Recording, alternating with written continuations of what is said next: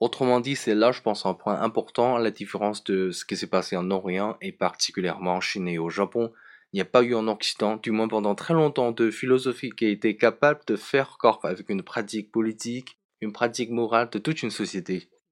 L'Occident n'a jamais connu l'équivalent du confucianisme, c'est-à-dire d'une forme de pensée qui, en réfléchissant l'ordre du monde, ou en l'établissant, prescrivait en même temps la structure de l'État, la forme de relations sociales, les conduites individuelles, et les prescrivait effectivement dans la réalité même de l'histoire.